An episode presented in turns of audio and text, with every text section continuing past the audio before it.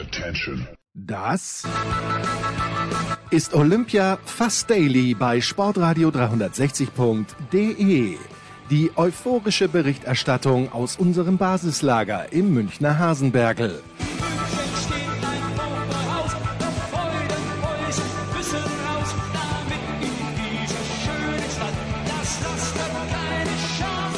Rasende Abfahrer in Garmisch.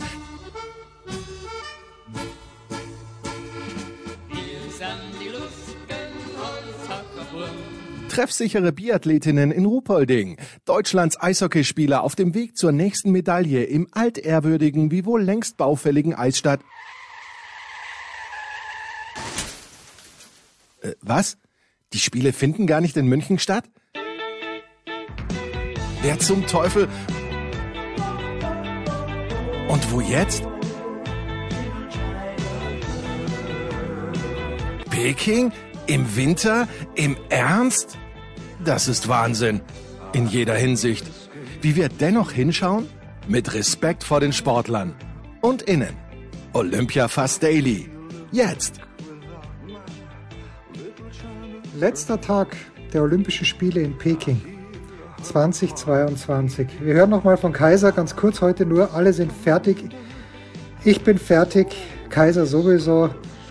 Saskia Leite ist noch dort. Wenn wir Kaiser gleich fragen, ob sie es geschafft hat, mit zur Abschlussfeier zu gehen. Ich glaube, Marc Heinrich ist abgereist. Ich glaube, Lukas Zara weiß ich. Da glaube ich nicht, da weiß ich, er ist schon abgereist.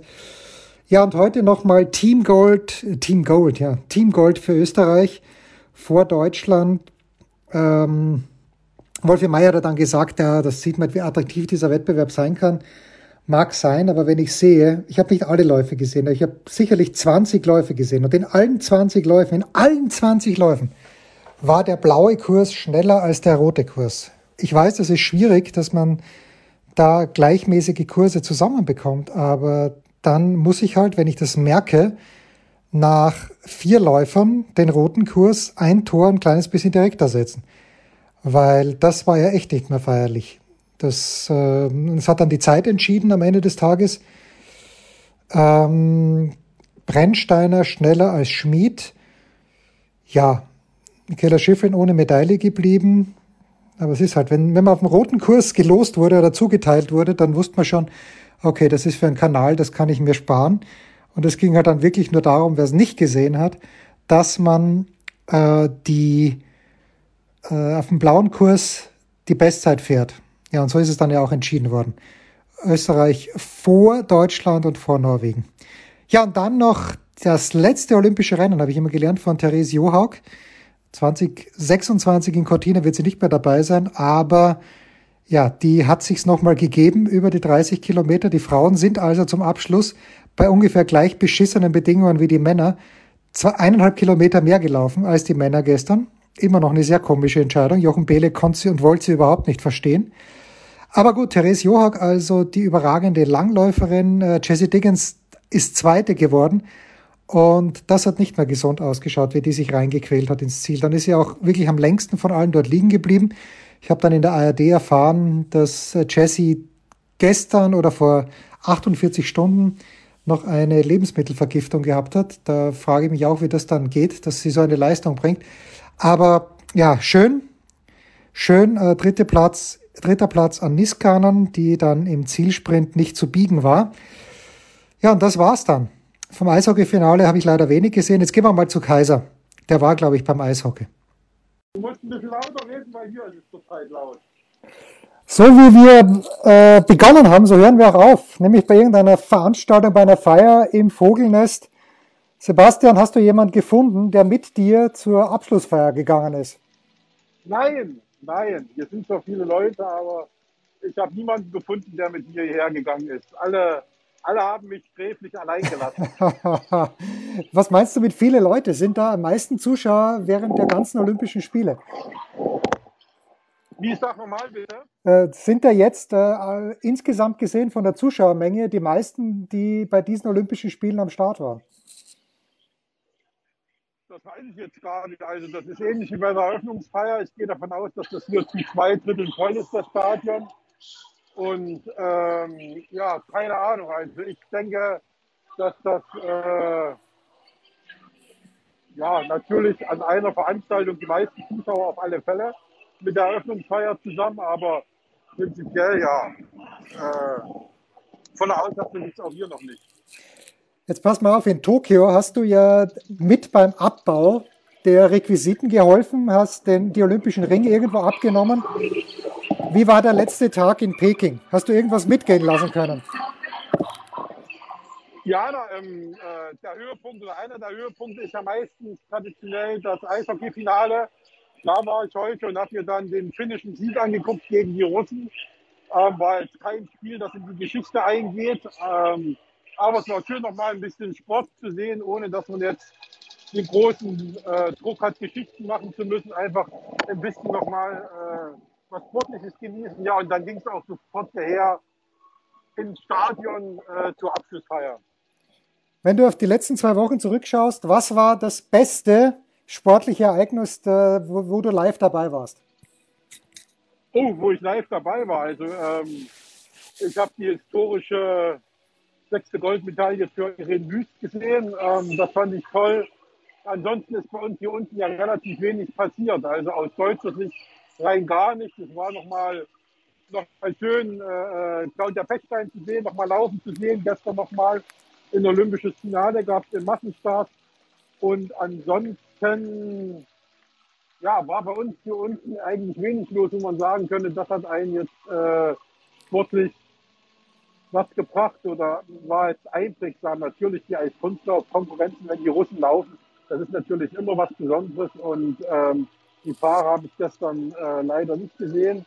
Da haben sie dann auch Chinesen gewonnen, aber äh, die Russen waren auch da mit Platz 2, 3 und 4 letztendlich dominierend und äh, ja, ansonsten, also ich würde schon sagen, die als Kunstlaufkonkurrenz der Frauen, das war schon ganz großes Kino. Das ist jetzt bei dir Tag 45 von 46 oder 47 von 48 deiner Weltreise Australien und Peking. Wie geht's für dich jetzt zurück nach Deutschland?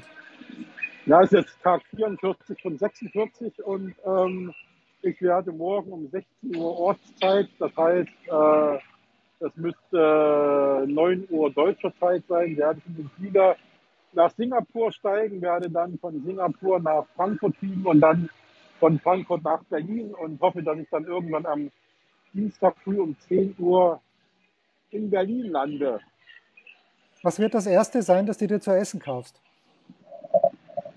Ich glaube gar nicht so viel, weil ich erstmal schlafen werde, weil ich um 17 Uhr dann schon wieder Medientag von den Paralympics habe.